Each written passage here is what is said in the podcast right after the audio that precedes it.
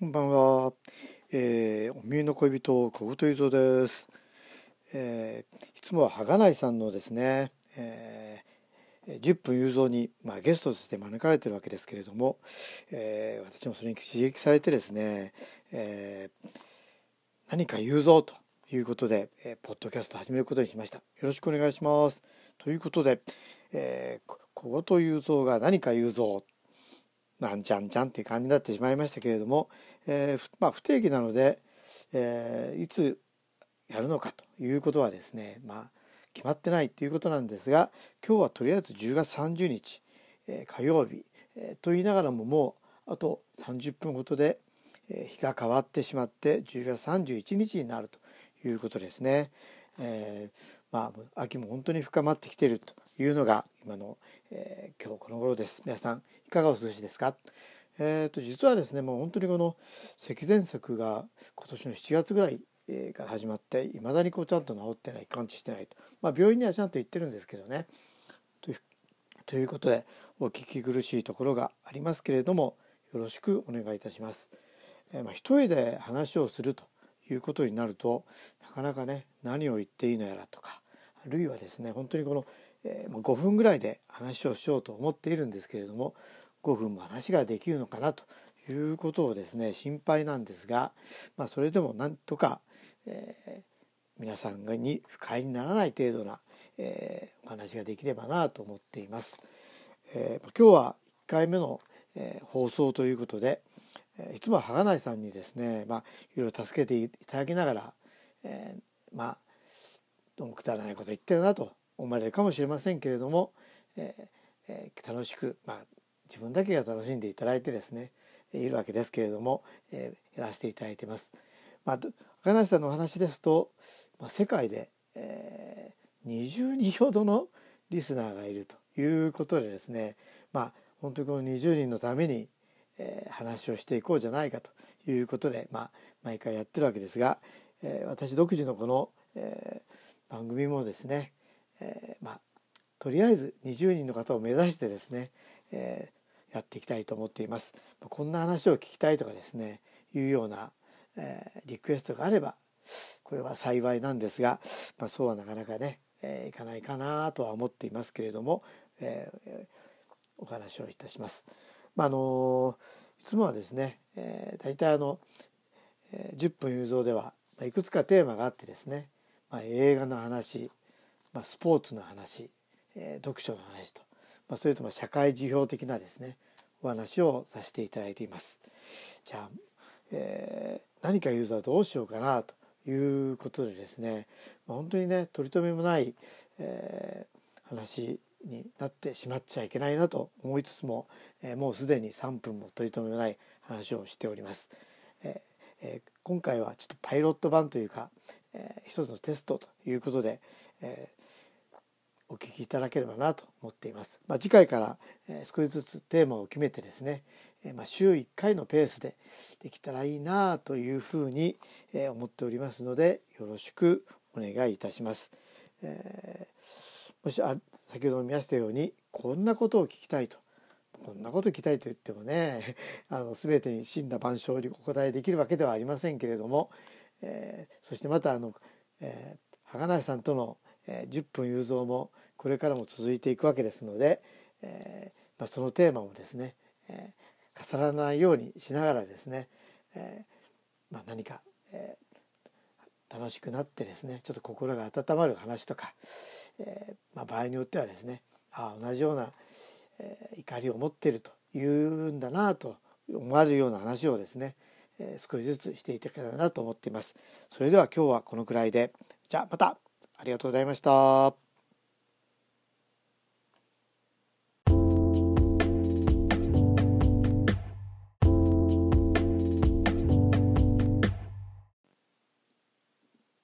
あ、こんばんは。えー、小言ゆぞの何か言うぞ。あの毎週ですね月曜日と木曜日に、まあ、友人のあの、えー、羽内凛太郎さんと、えー、孤独のはがないラジオ、まあ、シーズン3ということで、まあ、10分言うぞっていうのをやってるんですが、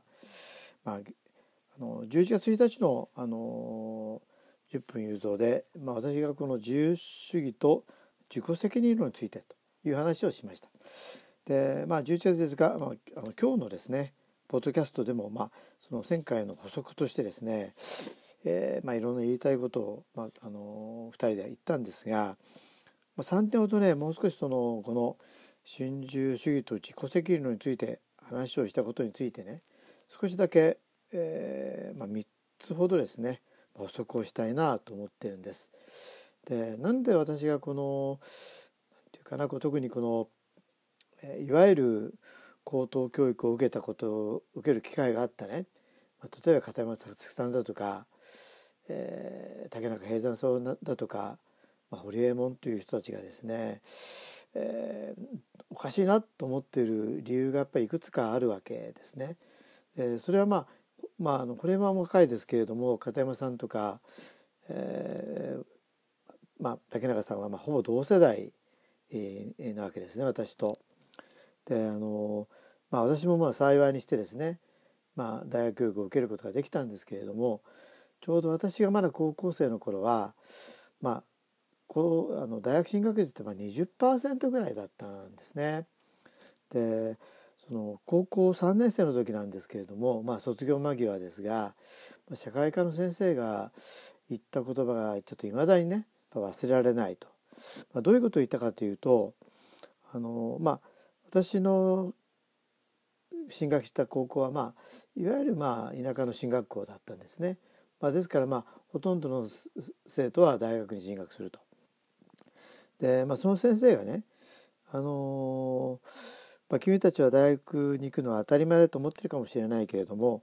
まあ、同世代ではね5人に1人しか、大学にはまあね進学しないと、まあ、中にはねこの大学に行くことをこう、まあ、初版、まあ、経済的な事情なんかでね諦めた人もいるかもしれないと。で同世代の人多くはまあ高校卒業社会に出てね、まあ、労働者として働いて税金を納めてねで、まあ、あの君たちが大学で勉強することをね支えている一であるっていうことをね、まあ、忘れないようにしなさいというふうにまあ授業の最後の方で言われた、これはね非常にずっといまだにね何かあると思い返すわけですね。で2つ目にねまあこの思い出すことつまりこの高等教育を受けた人というのはやっぱりそれを社会にやっぱちゃんと還元していかないかんじゃないかなというふうに、まあ、思いを至ったのがですねあの、まあ、学生時代に読んだ本の中で、まあ、スクールの語源のがスコラという、まあ、ラテン語だそうなんですがそのスコラというのはですね、まああのぎえー、余暇という意味、えー、があって、まあ、古代ギリシャでね、まあ、文化や哲学がこう花開いたというのは、まあ、その基礎にですね、まあ、奴隷労働というのがあってその上でにねそのギリシャ市民がこう哲学をしたり科学だとかね文化的なことをする土台があったんだと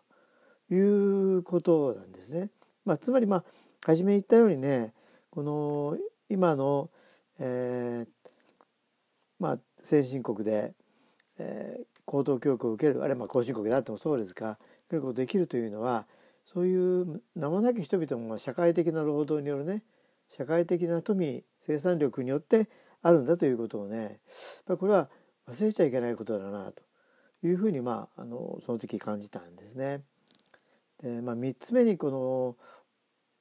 まあ、思ってることっていうか大学で勉強するということね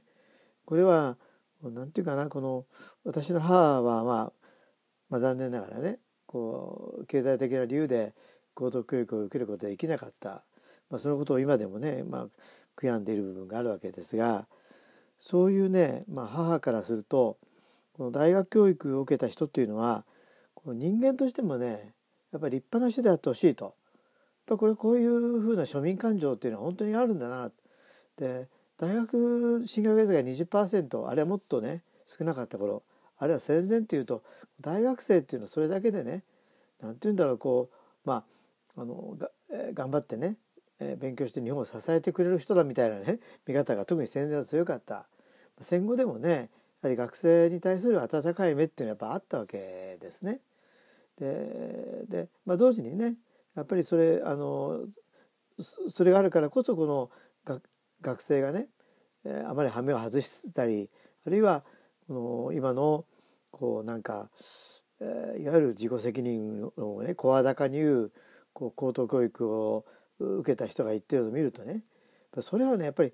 かしいなということをですね私は非常に感じるわけですね。やはりあのまあ大学で学ぶということはね貴重な時間をこう社会的にね与えられたわけですからそれをね、まあ、生涯かけて、まあ、恩返しをしていくっていうことはね、まあ、これはやっぱ社会から求められていることではないかというようなことをこうずっとね、まあ、常々思ってはいるわけです。じゃあそのことができてきていたかというとね、まあ、なかなか、うん、まあ反省する日々ではありますけれどもそのことをねやっぱりまあ今回の補足の補足ということで、まあ、あまりあの柄にもなくですね真面目なことを言ってしまいましたけれども、えー、それが今回のですね、えー、10分有造の新自由主義と自己責任論について考えた時にですね、まあ、一つの補足で、えー、まあ、私はこんなこと考えてるんだなということをですねご理解いただければと思います。それではまあ次回はいつ、えー、やるかまだ不定期ですので決めてはありませんがあのー、えー、はがないさんの、えー、ゲストに迎えられてあの時にはどうでもいい話をしますけれども、えー、補足が必要だなと思われた時には、えー、話をしたいと思います。ここまでお聞きいただきありがとうございました。それではさようなら。